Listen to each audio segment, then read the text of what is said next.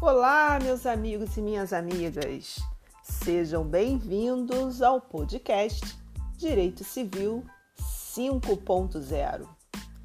E o episódio de hoje faz parte da série A Responsabilidade Civil nos Tribunais Brasileiros. Nosso papo de hoje está relacionado à responsabilidade civil dos estabelecimentos comerciais em razão de ato praticado por terceiros. Vamos analisar a súmula 130 do STJ e também um julgado interessante que trata sobre disparos de arma de fogo ocorridos dentro de um cinema em um shopping center.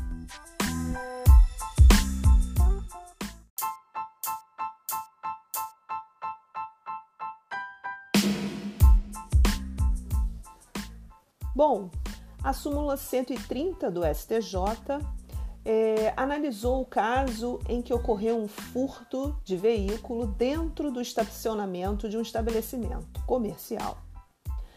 O enunciado dessa súmula concluiu que a empresa responde perante o cliente pela reparação de dano ou de furto de um veículo ocorridos em seu estacionamento.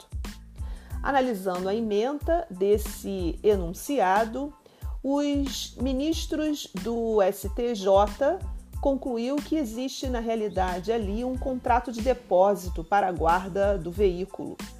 E nesse sentido, comprovada a existência de depósito, ainda que não seja escrito, o depositário é responsável por eventuais danos à coisa.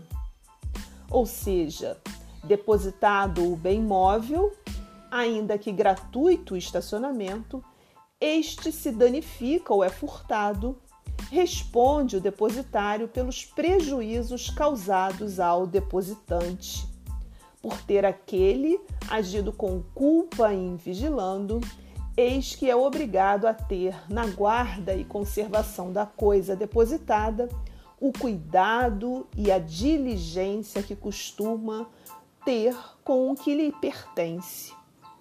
Nesse sentido, não há hipótese de exclusão do nexo causal. Que pese a súmula mencionar a questão da culpa em vigilando, é sempre importante relembrar aqui que dos estabelecimentos comerciais em situações como essa é uma responsabilidade civil objetiva em razão da teoria do risco do empreendimento.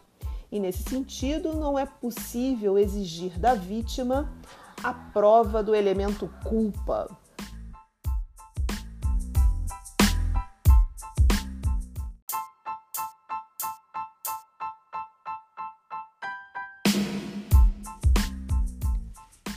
O STJ também teve a oportunidade em se manifestar a respeito da responsabilidade civil de um shopping center por ato praticado por terceiro.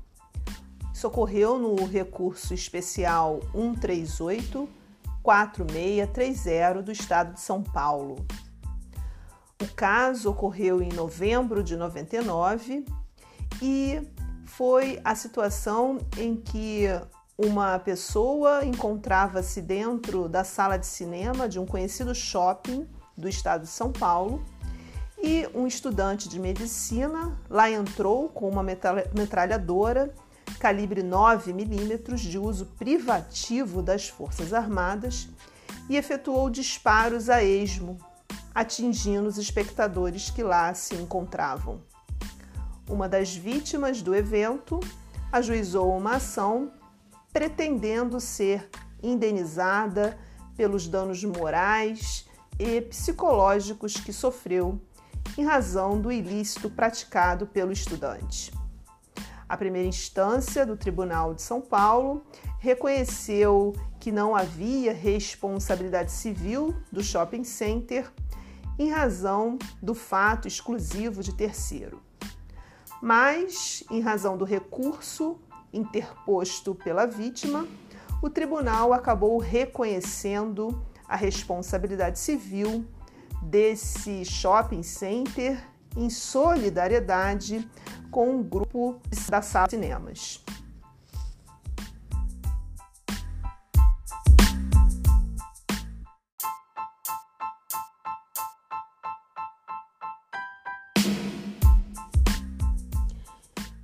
Em que pese os votos divergentes do ministro Paulo Tarso Sanseverino e da ministra Nancy Andrighi, a quarta turma do STJ concluiu não existir responsabilidade civil do shopping center, tampouco da sala de cinemas.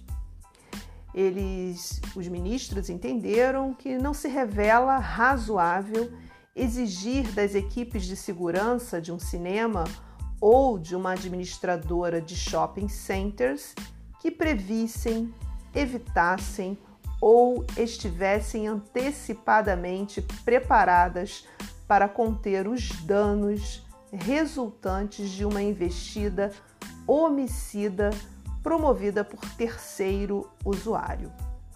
Mesmo porque tais medidas não estão compreendidas entre os deveres e cuidados ordinariamente exigidos de estabelecimentos comerciais de tais espécies.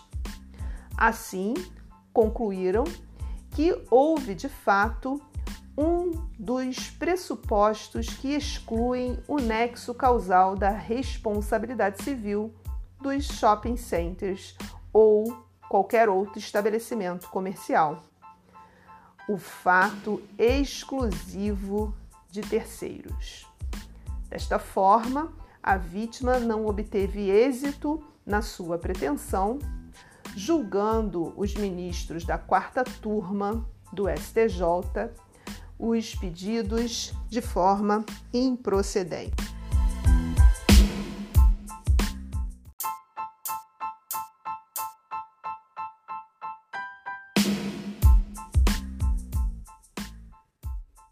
Interessante mencionar aqui que as decisões analisadas referem-se a situações que acabam por trazer o fato exclusivo de terceiros, um furto ocorrido dentro de um estacionamento, um disparo de arma de fogo ocorrido dentro de uma sala de cinema mas o STJ se pronunciou em posições contrárias, ora reconhecendo a responsabilidade do estabelecimento comercial, ora afastando essa mesma responsabilidade.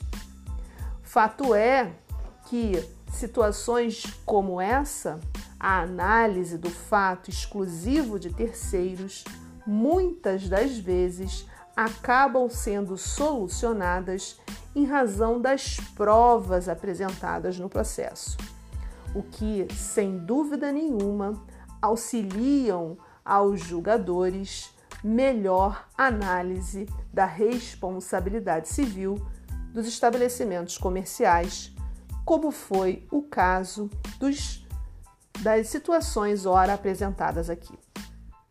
Bom, eu espero que vocês tenham gostado dessa, desse novo